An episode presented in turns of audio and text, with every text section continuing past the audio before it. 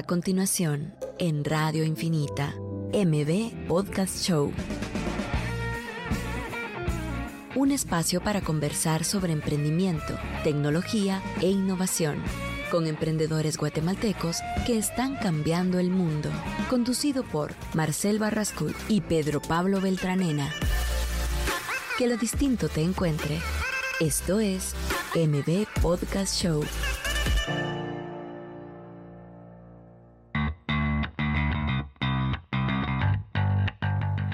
Ya estamos en el episodio número 61 de M Podcast Show. Les recordamos que en el episodio pasado hicimos un pequeño resumen de los 60 episodios que hemos eh, desarrollado aquí con Pedro Pablo, 61 episodios ya.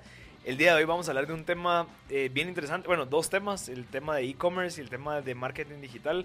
Tenemos creo que al experto y a la mejor persona que nos puedan explicar esos temas, porque es alguien que lo está poniendo en práctica, Aritz Bermúdez. Aquí está con, con nosotros. Aritz, ¿cómo estás? Bien, chévere, muchas gracias por la invitación. Buena onda por venir, tenés bastante contenido y creo que podemos empezar con, con saber un poquito más de vos. Me estás contando que Claro llevas que 10 sí. años con Granja Creativa, que es tu empresa pionera en temas de marketing digital. Has visto todo el desarrollo. Correcto. Incluso vos me recomendaste dos de los libros que me han cambiado un montón de perspectivas. Que te han cambiado la vida. De, de temas de, de mercadeo, que es Sell Like Crazy y Marketing Rebellion. Correcto. Eh, y asumo que has puesto en Buenos. práctica todo lo que has aprendido y por ende has crecido bastante en estos cambios tan radicales que han habido. Definitivamente. Si quieres te cuento, yo soy venezolano, eh, pero crecí en Guatemala. Nosotros nos vinimos en el 98, mi papá es de la industria farmacéutica durante toda su vida. Lo trasladaron a Guatemala y el núcleo familiar nos mudamos acá en el 98. Yo aquí fui al colegio, me gradué, estudié afuera. Yo siempre fui medio artístico en el colegio que fui, en el colegio Maya. Cuando tú eres medio artístico, te meten full a, a arte, ¿verdad? Entonces yo como que iba destinado a eso, siempre lo mío fue lo creativo, yo quería ser pintor, después grafitero, eso como que no funcionó mucho. Entonces fue una muy buena universidad en Nueva York, la verdad que eso me dio la oportunidad de, pues, de tener renombre y uno vive al principio de ese renombre. Fui a Parsons, estudié comunicación, diseño, publicidad. Eh, tuve problemas con la ley porque me arrestaron por posesión de droga. Entonces, después de graduarme, estuve trabajando allá, trabajé para una agencia relativamente grande, con cositas bonitas, pero a la hora de venir a renovar mi visa de trabajo en Guatemala, me dijeron, ja, ja, ja, cuando tienes problemas de drogas allá en los Estados Unidos se ponen Ok. eh, coquetos. Entonces me tuve que quedar en Guatemala y en ese tiempo, que eran como tres meses, mientras esperaba el waiver que saliera y vaina, mi jefe allá en Nueva York me, me estaba guardando mi trabajo. Pero yo dije, no voy a hacer nada por tres meses en Guatemala, ¿qué voy a hacer? ¿Me voy a echar aire en las bolas? No. Entonces empecé a buscar trabajo en agencias, me contrataron en Sachi Sachi. Entonces fui director de arte de Sachi Sachi, estuvo bien interesante. Eh, después de tres meses salió el waiver, pero ya yo había decidido quedarme aquí en Guatemala. Eh, en Sachi estuve un año, la verdad es que me fue bastante bien. Ganamos un par de canes de leones de, de competencia. Ese fue como que mi inicio en competencia. Eh, y me gustó. Yo en ese entonces bebía y me metía demasiada droga. Entonces me fui a rehabilitación en Amatitlán y fue en rehabilitación que yo abrí Granja Creativa Ok. en el 2011, noviembre del 2011. Y desde ese entonces estamos echando punta como mercadeo. ¿Y crees que... Perdón, dale. No, sí, empezamos como mercadeo tradicional. Yo soy de radio, yo soy de hacer televisión. Lo mío es la redacción, me gusta, siempre me ha gustado. El Entonces, famoso copywriting. Correcto, el copywriting. En diseño soy bueno, pero no soy bueno, ¿sabes? Soy bueno porque a mí me gusta lo que yo hago, pero en serio no. eh. Eh, y así empecé como tradicional. En aquel entonces estaba creciendo Paseo Cayalá. No sé si conocen a Cecilia de la Fuente. Ella Sí. fue mi primera cliente. Eh, es la de cuando- Plus, la de estos... Correcto. Ajá. Ella, en aquel entonces, ella se había separado de Talking Heads y estaba creando su nuevo salón de belleza. Entonces yo le ayudé a armar todo el salón de belleza, teníamos un proyecto un restaurante. Entonces ese fue como que mi primer cliente y desde ese entonces todo el crecimiento de Granja Creativa ha sido orgánico, ha sido de cliente, que me refiero a cliente. ¿Sabes cómo es en Guatemala? Entras a un circulito, weón, y, Y todos son cuates y aquel, vete con aquel. Y pues la verdad es que muy agradecido que así se han dado las cosas. Entonces, con Granja Creativa el crecimiento ha sido orgánico. Hasta este año fue que nosotros empezamos ya activamente a vender. A, contraté a una persona exclusivamente de venta para salir a vender. Y ahorita estamos cambiando nuestro panorama. Nosotros fuimos de publicidad tradicional a mercadeo digital. ¿Por qué? Porque los clientes que teníamos eran clientes medios que no tenían suficiente plata para estar pautando ¿sabes? en vallas, en radio. vaina. Entonces nos volvimos creativos. Si tú tienes solo 500 dólares al mes, había que ver cómo hacerlos rendir. Y justo en ese entonces estaba saliendo Facebook, los anuncios de Facebook. Entonces yo dije, ah, por aquí va la cosa, eso es lo que nos puede diferenciar. Y al principio eso era lo que nos diferenciaba. Una agencia de mercado digital hace 6, 7 años no es lo mismo que hoy en día que todo el mundo y sus sobrinos son expertos en Facebook, ¿verdad? Ajá. Entonces, ahorita estamos en esa etapa, ¿no? En una etapa tal vez de un nuevo pivot, así, de, de ver cómo vamos a, a transicionar a una nueva etapa de granja creativa. Qué interesante. Pero esa es mi historia, weón, en resumen. No, pues bienvenido. creo que creo que es valiosísimo todo el tiempo que ya llevas en el mercado, Sí. probando, no probando, agar- cometiendo errores, que creo que también es de las cosas principales Correcto. Eh, que te dan conocimiento, ¿verdad? Porque como dirían, uno no, uno no pierde, solo aprende cuando Correcto. comete un error, ¿verdad? Entonces tal vez eh, si nos pudieras contar, eh, sumándole a todo esto que, que esta introducción que nos das de ti, ¿qué errores te hicieron cambiar perspectivas con respecto hacia dónde dirigirte? Mm. ¿Qué errores recordás, ¿verdad? básicamente? ¿verdad? Yo creo que es ser muy optimista. Yo creo que es bonito. Y a mí me encanta ver a los chamos estos que se las dan de emprendedores ahorita, jovencitos, que, lo que se basan en optimismo. Eh, yo al principio era muy optimista y es bonito. Pero después te das unos buenos vergazos cuando te das cuenta que el cliente no paga en 120 días.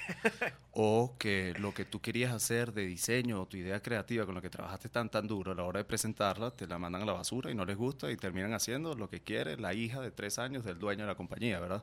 Entonces, yo creo que no, no fueron tantos errores, sino un reality check. Yo creo que a veces somos demasiado como que vivimos en una nube y el creativo siempre es más sensible, creo yo. Y yo, me, yo, yo, creo que soy creativo, me siento creativo y uno es sensible a la opinión de las personas. Cuando tú entras a la industria creativa, tú tienes que tener un callo bien, bien formado, porque tú tienes que olvidarte de la crítica, tienes que darte cuenta que tú eres simplemente un instrumento para llevar a cabo los objetivos de un tercero, que es tu cliente. Entonces, no sé si es un error o no, pero eso fue lo que más me costó y de lo que más aprendí, de poder distanciarme de mi opinión personal, ¿verdad? O de mis expectativas a la realidad del mercado de Guatemala, ¿verdad? Que es una... es difícil. No, y aparte creo yo que eso que mencionas es súper importante en, en términos inclusive gerenciales y operativos, ¿verdad? Solo saber diferenciar las cosas que se comunican desde una perspectiva profesional y las que se comunican de una perspectiva pro- personal, Correcto. ¿verdad? Entonces solo saber asumir bien y, y saber identificar los lugares en donde se habla de cada cosa, Correcto. ¿verdad? No, no andar tirando rant solo en una, en una rant, rant personal en una reunión profesional, ¿verdad? Es como también empezar a saber manejar ese tipo de cosas, tanto como, como profesional ¿verdad? y como humano, ¿verdad? En, saber abordar. Hay una frase que leí no hace mucho, que la conversábamos con mi socio, que era abordar en lo humano, protegerte en lo técnico.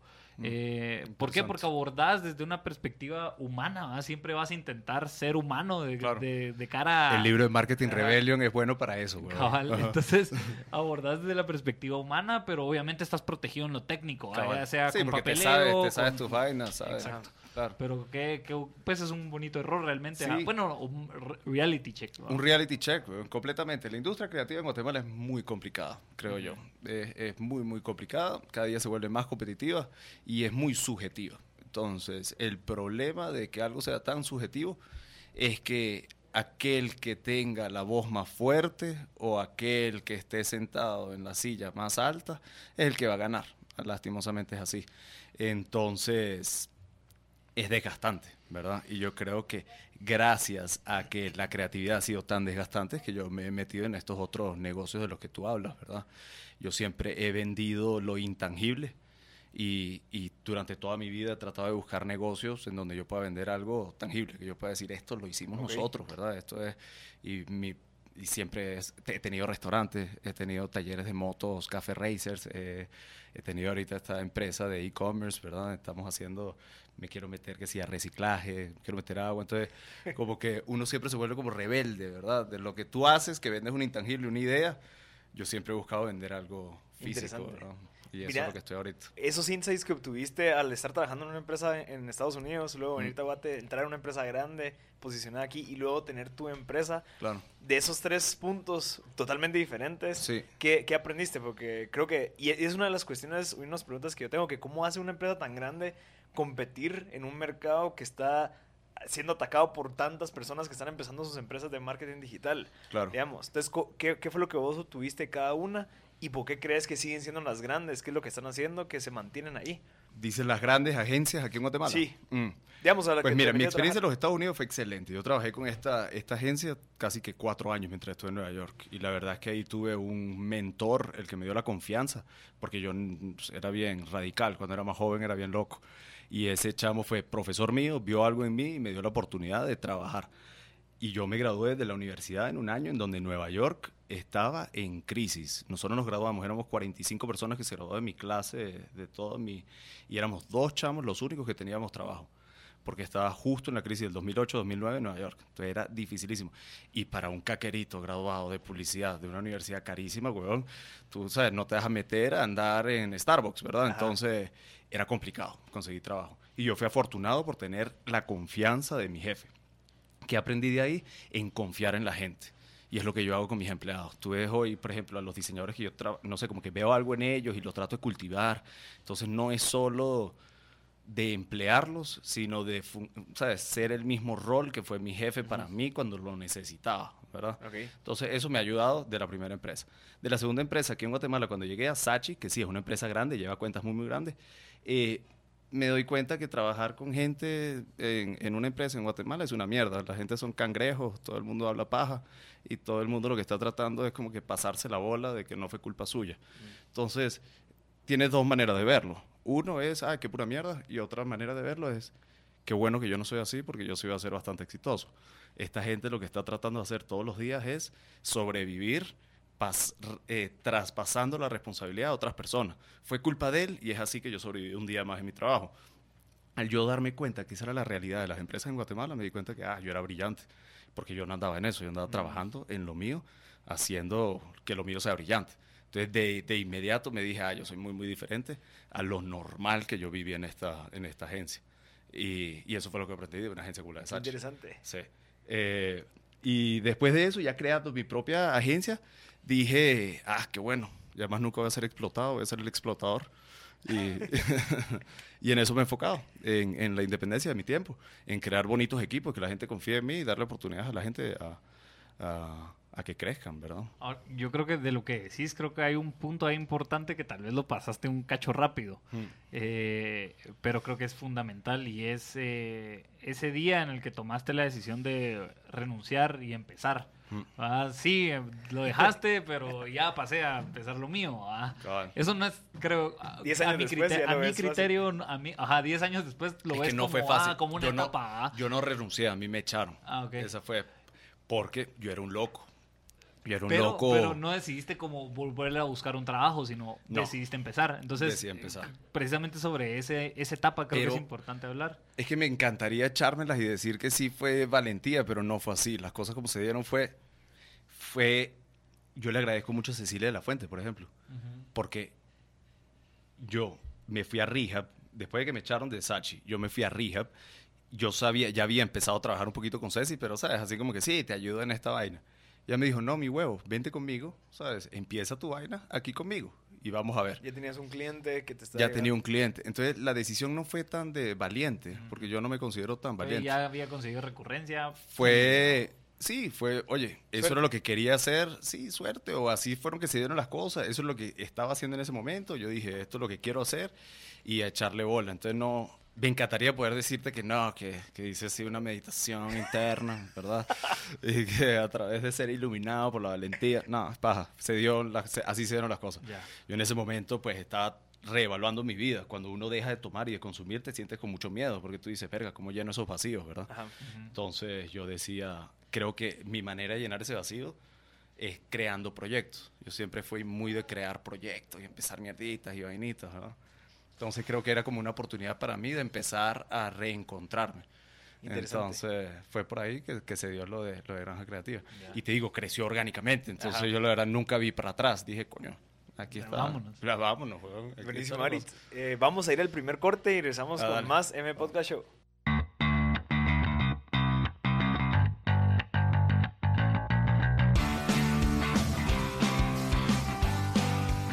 Ya estamos en el segundo segmento de M Podcast Show. Les recordamos que el día de hoy tenemos a Aritz Bermúdez que nos viene a compartir un poquito de su trayectoria. Ahorita acabamos de escuchar su background, del tema de cómo fue que empezó pues, su, emprendimiento de granja creativa, uno de sus varios emprendimientos, eh, los aprendizajes que ha tenido y ahorita vamos a empezar a conversar un poquito sobre el tema de marketing digital. Digamos, Aritz me, me recomendó un libro que se llama Marketing Rebellion que explica mucho, bueno, explica de unas, de tres rebeliones que existen dentro de la historia de todo el tema de publicidad y nos hace entender de que cómo ha cambiado todo el tema de mercadeo en la actualidad, o sea, cómo ha ido variando por medio del uso de la tecnología, por medio del, del control que ha tenido la, la audiencia. Eh, entonces, si querías platiquemos un poquito de eso, vos que, has ten- o sea, que tenés una empresa de mercadeo eh, y que llevas 10 años en la industria, ¿cómo has visto esos cambios y qué recomendás a la gente que está metido en este tema de, de mercadeo? Pues, uno, eh, ha evolucionado, por supuesto, y todo el mundo te lo va a decir. Digital es lo que manda hoy en día. Pero digital es un poquito más complejo. Es fácil decir digital si sabes poner anuncios de Facebook, si sabes poner anuncios en Instagram, eso. La publicidad nunca va a cambiar. Son buenas ideas, eh, son buenas reacciones, eh, que todo eso viene a base de buenos insights, ¿verdad? Eh, un insight viene y le viene más fácilmente a personas inteligentes que tienen una percepción del mundo que los rodea más, más enfocada que, que el resto de las personas, ¿verdad?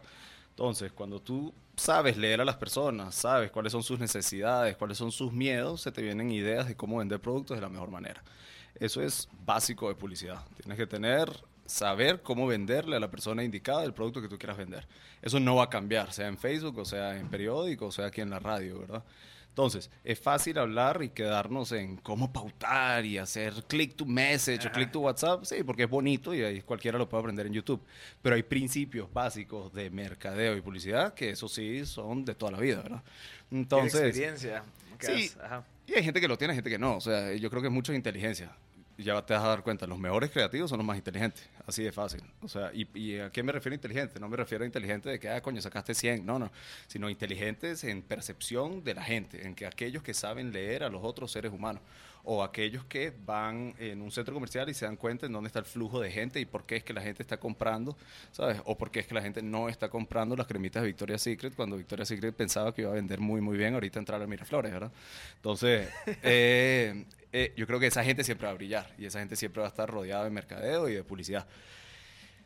Eh, yo he sido esa persona dentro de la agencia durante mucho, mucho tiempo. Todavía lo sigo siendo en términos de idea, en términos de estrategia y eso.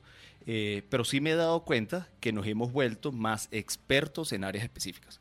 Cuando yo empecé Granja Creativa, todos hacíamos de todo. Y además, yo empecé yo solo. Después era yo con otra persona y nosotros crecimos poco a poco. Hoy en día somos un equipo de ocho personas. Eh, entonces, y siempre vamos a ser un equipo pequeño. O sea, tampoco es que vamos a crecer. Nunca hemos crecido más de ocho personas. Eh, al principio todos hacíamos de todo. Aunque fuéramos ocho, hace cinco o seis años, todos hacíamos un poquito de todo. Hoy en día me doy, cuenta que para tener una agencia de mercadeo digital eh, exitosa, sí necesitas tener gente muy, muy preparada en cosas específicas. Ya no podemos ser generalistas. Entonces, ¿a qué me refiero? Tengo una persona específica que nos ayuda con la pauta, que es un crack en pauta. ¿Qué significa pauta? Es saber, ¿sabes? Google Ads, cuáles son los keywords, cómo medir el rendimiento, cuánto meterlo. Muy, muy técnico, ¿verdad? Pero tienes que tener una persona específica en eso. Tienes un buen fotógrafo, que ese fotógrafo también sea bueno volando drone, ¿verdad? ¿Por qué? Porque lo vas a tener echando punta todos los días, tomando buenas fotos, buenos videos, ta, ta, ta. Tienes una buena editora de video, ¿verdad? Eh, que solo va a hacer los videos. Después tienes un buen director creativo, que tal vez no, ¿sabes? No sea eh, necesariamente fotógrafo, pero que sepa liderar un equipo creativo con ideas y con reacción. Entonces, yo creo que esa ha sido la evolución a mi experiencia en Granja Creativa y eso es lo que nos ha logrado mantener relativamente relevantes. Mira, y me interesa, ya que estás en la industria y creo que ha sido también core business para vos en mucho tiempo, Sí. eh, tal vez una definición importante ahí es qué es marketing Claro. Uf, y para qué sirve. difícil. Yo creo que es, es, yo siempre lo veo como, ¿sabes? Cuando las mamás pájaros le mastican la comida al bebé pájaro. Yo creo que eso es el marketing. Tú le tratas de masticar la comida a una masa de gente que, que- que está hambrienta por tenerla. Entonces nuestro trabajo, diría yo, que es el pico de la mamá. ¿verdad? Yo te lo estoy... eh, Te estoy curando la información para hacértela. te la estoy masticando para que la entiendas. El pajarito no se poder comer esa vaina completa, ¿sabes? Tú se la tienes que masticar y dársela como lo tienes que recibir. Yo creo que eso es el marketing, así lo veo yo y, y esa es la, la- la manera que En- yo se lo explico a mi gente. En el libro habla que, el- que la persona encargada del marketing es la persona que está velando por la marca de la empresa a la que él representa. Entonces, digamos, el tema del libro, que eh, creo que iba más enfocada la pregunta, era co- ¿qué cambios has visto vos Mm. en los últimos 10 años que, que te ha pedido la gente? Digamos, estoy seguro que al principio, los primeros 3 años, cuando empezó Facebook, mucha, ¿cómo hago para tener más likes? Buenísimo. Eso era una estrategia inicial. Claro. después de los dos años, ya no es likes, sino que ahora es interacciones. Va, ahora, Claro. va, y si 10 años después, ¿qué es? Porque según los principios del libro que me recomendaste, se está hablando mucho de la parte de human eh, impressions. Claro. que es cómo haces para que de que un Arit salga y que ya no sea una marca, sino que sea una persona que la gente pueda sentirse liderado, se puede sentir Claro. inspirado, se puede sentir que pertenece. Sí. Es complicado porque lo que tú estás hablando es que la persona se empieza a relacionar con la marca, pero no por la marca, sino por lo que representa la marca en sus valores humanos. ¿Ok? Eso yo creo que todavía en Guatemala no estamos ahí. Ah, ok, todavía no. Yo creo que no. Eh, el 95% de la población no está ahí. Entonces, a mí me gusta. Eh, sí, porque nosotros en Guatemala tenemos problemas básicos, como que nos estamos muriendo de hambre, como que cagamos en la calle, weón, ¿sabes? Eh, y entonces, enfocando en que... para darnos el lujo de cómo humanizo yo mi marca para que entienda mis valores, ¿sabes? Entonces, como que todavía tenemos cosas que, que trabajar, ¿verdad? Tenemos... eh, pero sí, definitivamente, tú vas a Saúl's Farmers Market y vas a ver exactamente lo que tú estás hablando de esto. Esas personas no te están vendiendo la marca, sino se están vendiendo ellos. Yo compro yogur de Yogur Bliss, que son estos chamos que también hacen los champiñones, todo tipo de champiñones, Lion's Mane, lo que quieran, te lo hacen. Mantequillas a mano, artesanales. Yo le compro a Loren. Loren me manda un correo todos los inicios de mes, recordando, primero eh, ofreciéndome todas las bendiciones, después ofreciéndome todos los sabores que tienen especiales, ¿sabes? Ajá. Pero el simple hecho de ese toque humano, que es ella vendiéndome, ¿sabes? Dice lo que tú estás hablando. Son sus valores. Ellos tienen una granjita pequeña en donde ellos hacen todos los productos artesanalmente, en la familia, entre ellos. Van y te lo venden, son ellos mismos los que van y te lo dejan a tu casa. Entonces yo le compro a ella, que es el ejemplo que da el libro. Tú puedes comprar un jabón, un Protex por tres quetzales, o no sé cuánto cuesta, o le puedes comprar un jaboncito hecho a mano a alguien en Saúl Farmers Market allá en Cayalá, weón, A 20. a 20 o a 80 pesos, ¿sabes? ¿Por qué? No estás comprando el jabón, porque el jabón pela. Se lo está comprando a la persona que tú ves que es una chama que, verga, que vive de eso, weón, y que no, este le metí citronela, porque la citronela te ayuda para esto. Entonces tú se lo compras a ella, se lo compras al ser humano, se lo compras a la persona porque tú quieres sentir no solo que la estás apoyando, sino que de alguna manera tú eres parte de esa onda que ella representa. Entonces, sí, es bonito. Y yo creo que es importante que cada marca encuentre su, su lado humano, ¿verdad? Pero no estamos listos en Guate como para volver algo sostenible y rentable y escalable. Eh, depende de la marca. Yo, por ejemplo, yo, con Del Puente nosotros creo que lo hemos logrado de cierta manera. Tú ves la- las redes sociales que nosotros hacemos en Del Puente y es como si fuera un chavito inmaduro de la U eh, haciendo el contenido. ¿Por qué? Porque ese es nuestro target audience. Tú ves nuestros memes que nosotros sacamos, o ves, por ejemplo, tú te vas un viernes por la noche a nuestro Instagram a ver nuestros stories, tú sabes que es una persona. ¿Por qué? Porque el community manager dice, mucha, estoy bien eh, flojo, no tengo ganas de salir, recomiéndeme una, una película de Netflix, ¿verdad? Y la Mara empieza a recomendar. Es raro que una marca haga eso. Ajá. Y nosotros hemos tenido tanto éxito con la marca Del Puente es porque hemos logrado eso. La gente sabe que es una persona que lo más probable, muy similar a mí, no a mi Arit, sino a la persona que está recibiendo, eh, hablándome. Y, y- y- y así es que hemos logrado nosotros posicionarnos en nuestro target, ¿verdad? Humanizando de cierta manera. Eh, entonces sí, de que se puede hacer, se puede hacer, pero yo lo creo, yo, yo no lo veo como un plan maquiavélico, ¿verdad? De cómo, cómo mejorar ventas, sino lo veo más como un, un plan de supervivencia para marcas, ¿verdad? Eh, eh, mientras más competitivo se vuelve el mercado, tienes que buscar estas soluciones creativas y entre esas, una de las soluciones creativas es ser más humano. Interesante. Sí. O sea, y, y entonces, digamos, con, o sea, viendo ahorita 10 años después, puedes decir de que hasta este punto hemos llegado por que hace 10 años antes era likes, antes era sí, que me sigan. ¿Cuántos El fans video que voy a tenés? sacar mañana en YouTube es eso, los likes pelan. Está interesante, porque sí, cabal. Ahorita es increíble la cantidad de clientes que nos llegan que quieren vender directamente a través de un mensaje de WhatsApp. Entonces, es venta, venta, venta directa. Hoy el mercadeo digital es, si yo le meto 200 dólares, Taina me tiene que dar 2.000 dólares en venta. Así es que el cliente lo ve. Entonces, ya lo que antes era construcción de marca. Yo antes podía casaquearme a un cliente y decirle, no, estamos construyendo marca, que es lo que todo creativo como yo te voy a decir, ¿verdad? Sí, qué difícil es construir marca, qué difícil es medirle al cliente que su marca vale lo que vale. Esta, esta famosa frase del- de los creativos o agencias que dicen, empezá a usar cremas hoy, ¿verdad? Porque si no, en 10 años vas a tener arrugas, ¿verdad? Cabal. Y en 10 años llegan las señoras o señores con Y no arrugas. ah, Y tiene- tienen arrugas, ¿verdad? y dicen, mira, pero es que ya tengo arrugas y yo empecé a usarlas desde que me lo dijiste. Imagínate si no las hubieras usado. Sí, Entonces, cabal, así, es, así es, básicamente la, el- la lógica, pues. Es, Y pero creo es. que Sí, vamos, a ir vamos, corte, a ir ¿no? al, al segundo corte y regresamos con más en el podcast show. Ya, ya estamos en el tercer segmento de M Podcast Show. Le recordamos que en este, eh, en este espacio conversamos con emprendedores, líderes, innovadores. El día de hoy pues tenemos a Aritz Bermúdez, que es el fundador de Granja Creativa y de otros emprendimientos. Y estamos hablando en el segmento pasado del tema de marketing digital. Ahorita parte de las preguntas que, con las que quiero comenzar es, eh, el tema de marketing digital a veces se confunde con cuántos followers tengo, cuántas fotos saco al mes, el feed de Instagram, el feed de Facebook, a el otro concepto de marketing digital que creo que vos lo tenés bien claro, que es quiero vender o quiero obtener leads para que obviamente me compren, no solamente estar tirando al aire, sino que mejor enfocarlo a algo que me traiga un mayor retorno. Correcto.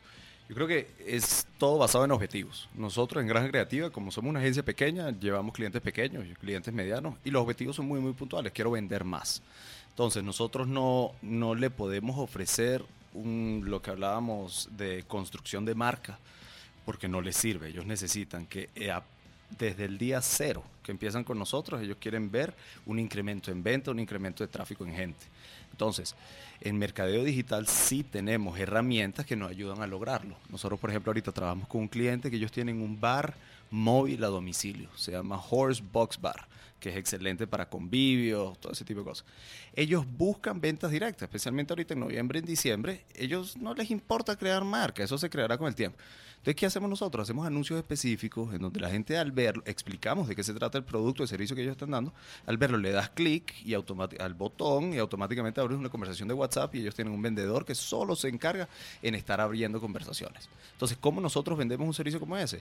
Te decimos, mira, yo te puedo ofrecer 10 mensajes al día. En hagamos la prueba dos semanas. El promedio de un mensaje a WhatsApp te va a salir en un dólar, en dos dólares, que es un promedio más o menos estándar.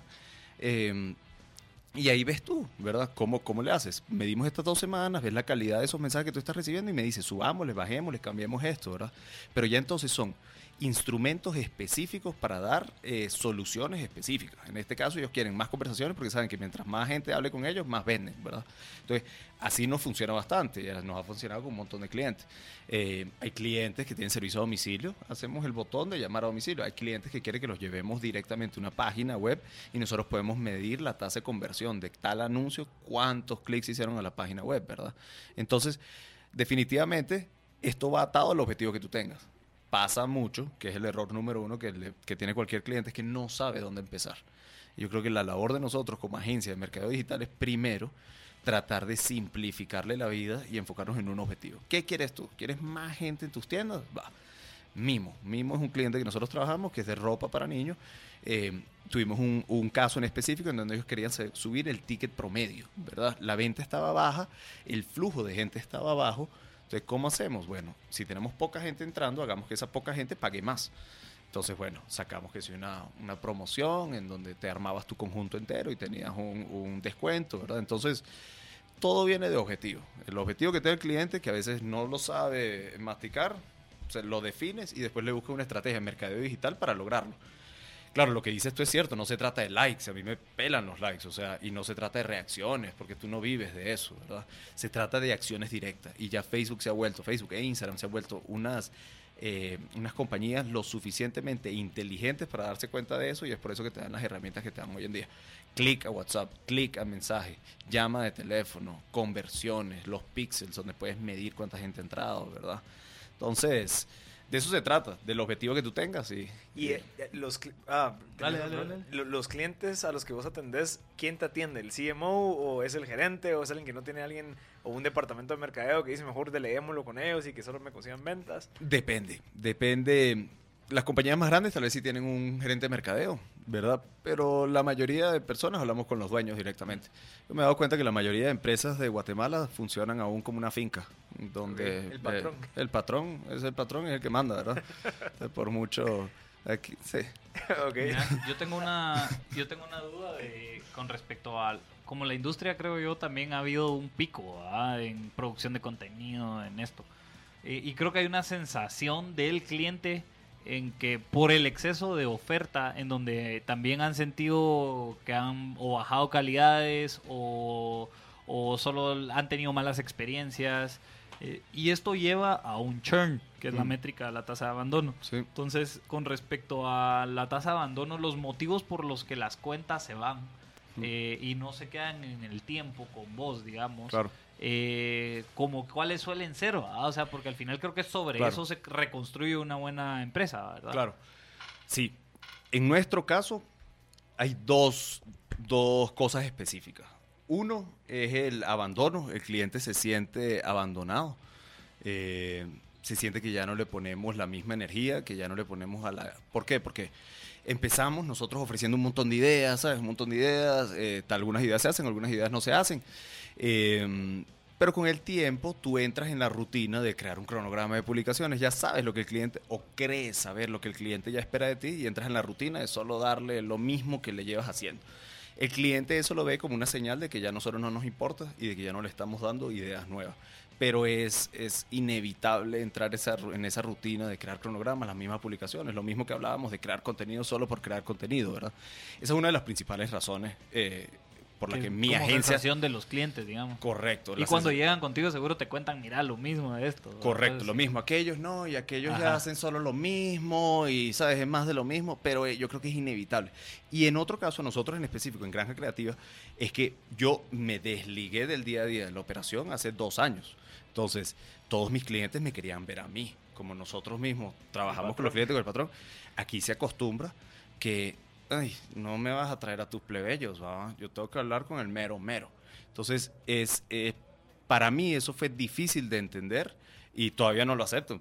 Me pela, o sea, eh, eh, pero, pero esa es una de las razones por la cual también perdimos clientes. Habían clientes que solo querían trabajar conmigo, por mucho de que yo nunca había tocado uno de sus artes. O Solo sea, porque estás asistiendo a las reuniones. La cara. ¿no? Correcto, solo era yo y la casaca, ¿sabes? Yo creo que a los dueños les gusta mucho sentarse a casaquear, a conocer, no, que aquel me está llevando la vaina, ¿sabes? Como que... Eh, y no nos enfocamos mucho en el trabajo en sí, ¿verdad? Yo creo que es más de, de relación. En mi industria eso se da, conozco de otras industrias, la industria de las inversiones es lo mismo, si tú vas a invertir con alguien, ese chavo es el que tiene que estar en todas las reuniones en Montanos, o sea, ahí tiene que estar, ¿verdad? Eh, eh, pero en la industria creativa creo que no debería ser así, ¿verdad? Tú tienes un equipo de trabajo, mi equipo hace todo el trabajo desde siempre. O sea, es muy raro que yo me meta a hacer el día a día del trabajo, ¿verdad? Eh, pero aún así el cliente quiere ver al dueño. Entonces, esas son las dos razones por las cuales nosotros hemos perdido clientes. Mira, y con respecto a esto mismo, eh, entonces, ¿qué skills son relevantes eh, para los clientes hoy? Es decir, ¿cuáles son cu- o cuáles van a ser inclusive Claro. las skills más relevantes para que los clientes contraten o que tú como granja creativa que brindas ese servicio, qué skills estás buscando en el equipo que sabes que, creo que mencionaste algunas, pero Sí. esas son ahorita, ¿cuáles crees que vienen? Y- Son dos. Una, un casaquero. ¿Pero para escribir o para hablar? para hablar. Para Para, hablar. poder. En una agencia creativa es importante la relación con el cliente.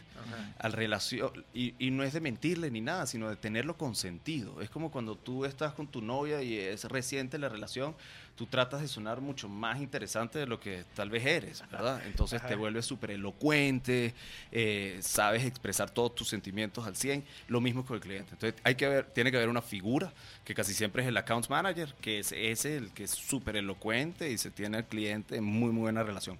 Muy, muy importante. Yo te diría casi más importante que el trabajo en sí Ah, sí. es la relación con el cliente. Sí. Te- Regresamos al tema humano. Es al tema humano, definitivamente.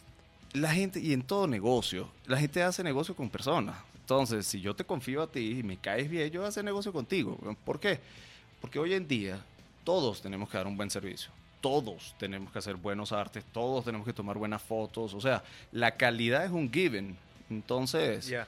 ¿Sabes? Yo espero que tú seas igual de bueno que todos los otros que me han cotizado, pero yo te elijo a ti es porque me caes bien, es porque los dos le vamos al Madrid, etcétera, ¿sabes? Hay ciertas cosas humanas que hacen que, que funcione la relación y eso es muy importante en la agencia. Y aparte de eso es el chavito que te va a decir, por cada dólar que tú me metas, yo te voy a tener cinco mensajes. Y así es que lo vamos a lograr con estos headlines que aprendimos de Sabri, con estas imágenes y estas vainitas.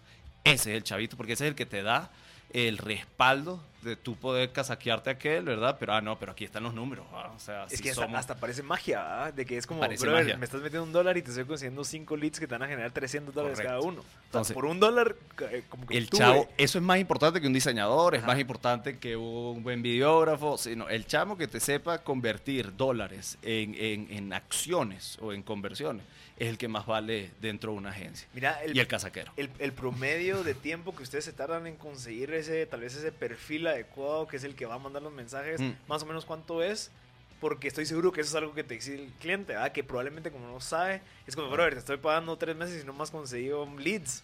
Claro. Porque vos estás, o sea, parte de tu trabajo es identificar esos leads Claro. a base de A-B testing, estás probando, bueno, aquí no funcionó, aquí le gustó el video, aquí no sé qué. Entonces, a base de eso vas desarrollando un perfil. Más o menos el tiempo promedio de eso. Es difícil. Sí. Eh, sí, y depende mucho de la industria, pero tú más o menos sabes. Tú sabes un producto. Oye, nosotros llevamos unos calentadores, calentadores Enterprise, que venden un montón de calentadores y, eh, sus precios están muy buenos. Entonces nosotros sabíamos que tú ves un calentador a 350 pesos que te va a calentar el agua. Estamos hablando de un denominador común de Guatemala que usa esto. Sea, tú dices, ah, esta vaina se va a mover bastante bien.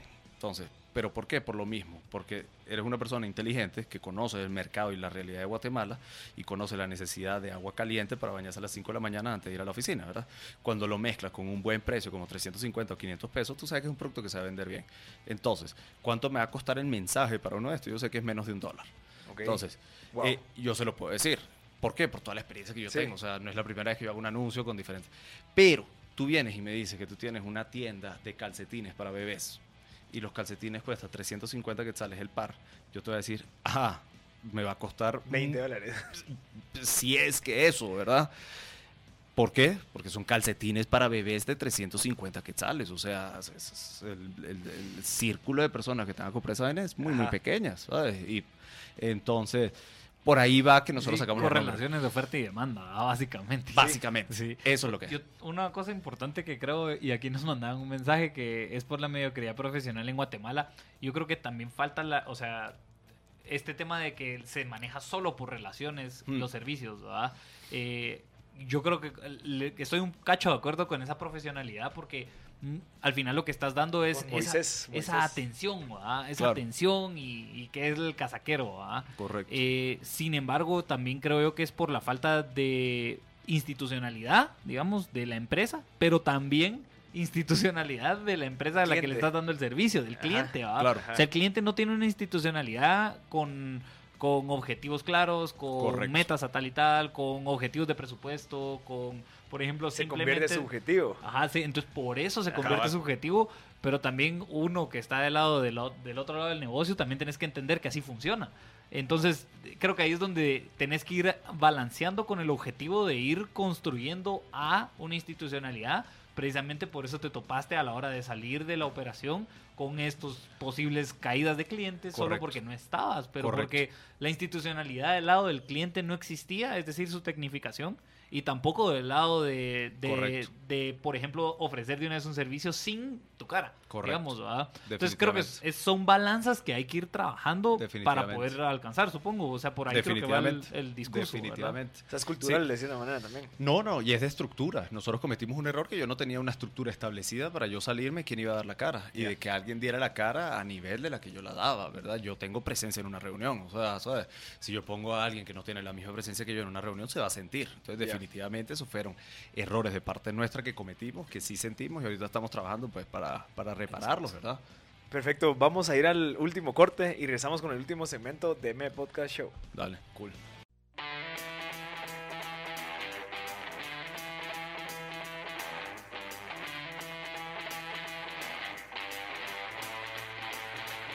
Ya estamos de nuevo en el último segmento de M Podcast Show. Eh, le recordamos que en este espacio estamos conversando el día de hoy de temas de mercadeo de digital con Arit Bermúdez, el fundador de Granja Creativa. Eh, de todo el flujo que hemos venido conversando ha estado súper interesante, así que si en dado caso te acabas de subir al carro, te acabas de, de subir a la conversación, puedes escucharlo el próximo martes en M Podcast. Eh, quería En tocar Spotify. en Spotify, quería tocar el tema de Aritz de tu otro segmento en el que estás desarrollándote, que es en el tema de e-commerce. Correcto. Creo que, creo que ya nos diste muchísimos insights de tu background, de cómo empezaste marketing digital, que estoy seguro que a base de ese conocimiento y ese exposure, todo eso, surgen esas oportunidades de identificar y decir, bueno, se pueden vender chivas Claro. por medio de todo este conocimiento. ¿Cómo Correcto. fue y ese fue comienzo? gracias a mis clientes. Yo te digo, yo tuve una clienta, mm, me encantó, ella hacía lunchboxes, bueno, vendía lunchboxes para, para bebés, ¿sabes? Como los Kento, Kento Box o no sé cómo se llama. Con sus cositas para armar su pacha. Ajá, era, no para, no para bebés, sino para niñitos, para Ah, llevar al colegio, ¿verdad? Donde tú estabas bien porcionado. La... Y ella los quería vender por Facebook. En aquel entonces yo decía, que vamos a vender estas loncheritas por Facebook? Y sí, vendía como una, dos al día. Y a mí me impresionó con una inversión muy, muy baja. Después de eso tuve la oportunidad de trabajar con un cliente que se llama Oink, que vende cerdo, todo tipo de cerdo. El chamo es un cabrón con todo lo de cerdo. Eh, y él, toda su venta es por Facebook. O sea, todo el mundo le escribe en Facebook o en WhatsApp y vende un montón de cerdo a toda Guatemala. O sea, increíble. Entonces yo ahí fue que dije, ah, estos chavos están haciendo esta cosa. Eh, se dio la oportunidad hace como tres años que mi esposa estaba buscando algo que hacer para entretenerse. Ella quería hacer vainas que sí, no de maquillaje, sino micropigmentación. Y yo le dije, no, mi huevo, esa vaina es una ladilla. Imagínate qué fastidio con las clientes. ven". Nosotros viajamos mucho a Nueva York. En Nueva York hay un lugar que a ella le encanta que se llama Chacha Macha. Eh, y entonces dijimos, ¿por qué no traemos matcha? El té verde japonés, el matcha. Ah, sí, traigamos matcha. Le pusimos la marca Matchaholic. Hablamos con nuestros contactos. eh, en una semana, en una semana ya, te- dos semanas teníamos el producto acá, 200 bolsitas, las vendimos en 10 días. Entonces yo dije, a ver, esta vaina sí se están vendiendo, ¿verdad? Eh, después de eso se vino la onda de las cremitas negras. Sí, de los, La- de los famosos que te árabes quita, que que te quita, ajá, te quita como que la espinilla, las Ajá. vainas de la nariz, ¿verdad? Yo dije, bueno, voy a traer un montón de vainas de esas de China a venderlas. Y se vendieron todas, un montón. Y vendimos un montón de esas, vendimos 3.000 unidades en dos meses, menos de dos meses. Entonces yo dije, wow, aquí hay algo. Y así fue que fuimos creciendo, ¿verdad? Trayendo, al principio traíamos productos eh, de afuera a venderlos. En aquel entonces era muy, muy nuevo y muy pocas personas estaban vendiendo de la manera que nosotros lo hacíamos. Lo que nos diferenció a nosotros desde un inicio hasta ahorita es que nosotros para cada producto le creábamos una marca. Aquí cualquiera te puede vender macha, pero... Pero como macha, té macha. Correcto. Ajá. Nuestros clientes quieren comprar Machaholic. Ya. Esa es la diferencia entre 40 pesos y 100 quetzales por, un- por una bolsita, ¿verdad? Entonces, eso fue lo que nos diferenció a nosotros y lo que todavía nos diferencia a nosotros en el e-commerce. Otra cosa que nos diferencia a nosotros es que de un- de- desde un inicio, y gracias a un libro que me leí yo que se llama Billion People, no sé cómo se llama, pero es- habla de por qué Amazon no funciona en la India.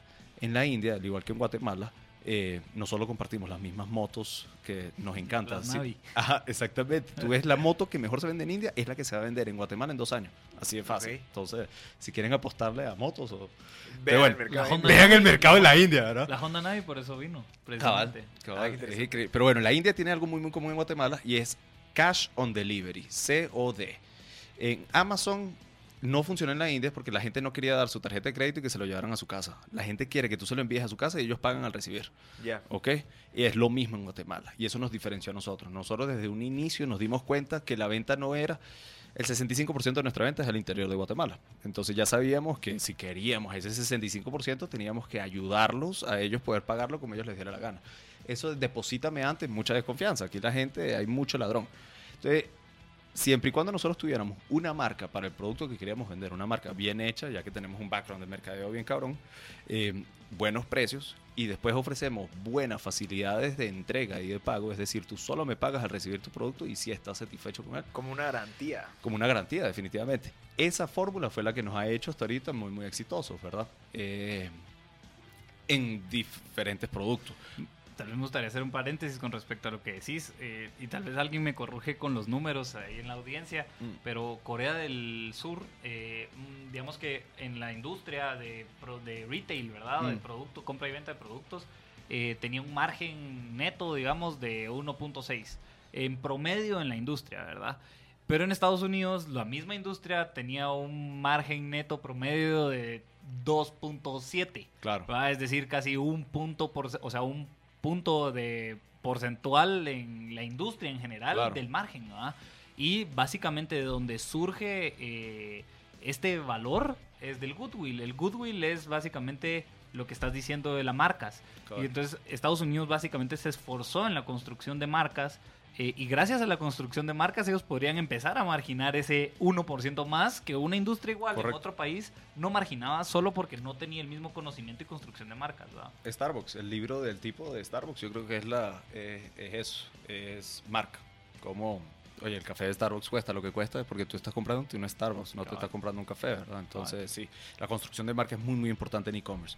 Le da credibilidad a tu marca, le da algo de qué hablar, ¿sabes? Eh, la diferencia entre un commodity y una marca, ¿verdad? Tú puedes vender pizza o puedes vender, ¿sabes? No voy a mencionar nada porque Sí, ya no trabajamos con Tu ningún. competencia. Mira, una duda, tal vez como un poco puntual y tal vez antes de que termine. ¿Hacia dónde va o ves que va el mercadeo y la publicidad? Es decir, como creo que hay ba- bastante, ha ido evolucionando desde Claro. que empezaste hasta hoy. Claro. Es muy distinto. Sí. Entonces, eh, ¿cuáles serían tal vez tus... eh, Las va? empresas, las empresas in-house. Vamos a regresar a in-house. Y yo lo veo. Y es por eso que nosotros en Granja Creativa nos estamos preparando para ese siguiente paso. Nosotros nos vamos a volver eh, la guía más completa de mercadeo digital de Guatemala a través de los cursos que vamos a empezar a sacar. Nosotros estamos en un plan del 2020 de educar a que la gente sepa hacer lo que nosotros estamos haciendo. ¿Por qué? Nos hemos dado cuenta que el mejor contenido lo hace una marca que se conoce. ¿A qué me refiero con esto? Un chavito que se la pase en todas tus tiendas, ¿sabes? Si tú eres Midpack y vendes zapatos, weón, tienes que tener un chavito tomando la foto de todos los zapatos que tú tienes. Y que sea un chavito que use tus zapatos, ¿verdad? Y que se sienta real. No vas a contratar a una agencia para que te lo haga porque no se va a sentir transparente, no se va a sentir humano y todas las cosas que aprendemos en Marketing Rebellion. eh, porque eso solo lo vas a poder hacer tú. Tú tienes que contratar una agencia por el know-how, por la estrategia, por el big picture. Y ya después te tienes que llevar a cabo ese big picture, lo tienes que hacer dentro de tu casa, ¿verdad? In-house, dentro de tu compañía. Entonces yo sí veo que en los próximos tres años las compañías van a regresar a tener un equipo in-house pequeño, una persona, sin mucho, dos, tres personas. Y lo que van a requerir de una agencia externa son cosas muy, muy puntuales. Van a ir con Pacho y le van a decir, dame tu arquitectura, ¿verdad? Entonces te pago tanto solo para que nos hagas un esqueleto completo de lo que tenemos que hacer y nosotros nos encargamos de hacerlo todo aquí adentro. Eh, van a venir con nosotros en Granja Creativa, nos van a comprar los cursos si quieren aprender algo específico de Instagram o algo de Facebook, ¿verdad? Yo creo que ese es el futuro del mercadeo digital en, en Guatemala y en el mundo. Porque cada vez competimos más y solo los más auténticos y más reales son los que vamos a salir adelante. Sí, ya la gente ya sabe quién no es auténtico y quién sí. Sí. Ya lo percibí. Y hay agencias que tú ves, tú ves todas las cuentas que lleva una agencia y vas a ver que hacen lo mismo. Tú dices, a ver, ya sabes, ya sabes quién la lleva. Entonces es más eh, la comunicación de la agencia y no tanto de la marca. Buenísimo. Vos, Aritz, de verdad, muchísimas gracias por... ¿Tienes alguna otra pregunta? Eh, no, tal vez solo creo que nos quedan unos minutos. Tal vez un consejo que Ajá. le podrías dar a alguien eh, que esté empezando a En emprender. temas de, mar- de mercadeo y e-commerce, tal vez. Ajá. En yo creo que en, en general, yo creo que ustedes los escuchan muchos emprendedores, ¿verdad? Y me cae entre la verga ese término y lo que se ha vuelto esa comunidad aquí en Guatemala. Eh, yo creo que la gente tiene que llevar a cabo negocios, quitarse de la boca la palabra emprendimiento y verlo como un negocio que sea rentable desde el primer día y que te des tus buenos vergazos y que inviertas de tu propia plata sin tener que estar buscando plata a alguien más. Eso es lo que yo le recomendaría a los jóvenes. Eso es lo que vos harías hace 10 años. Eso es lo que yo he hecho toda mi vida. Ajá, pues, o sea, y que volverías a hacer. si te- Definitivamente. Buenísimo. Aritz, ¿cómo te pueden contactar? Si en dado caso quieren tus servicios de granja creativa, quieren contactarte para alguna Claro que sí. Info arroba granjacreativa.com, ahí nos pueden escribir. Ah, y no me sigan en Instagram porque no los voy a aceptar. y más nada. Buenísimo, Aritz, te lo agradezco No, bastante. gracias a ustedes por el tiempo. De verdad que qué buena onda. Nos vemos en el otro martes en M Podcast Show.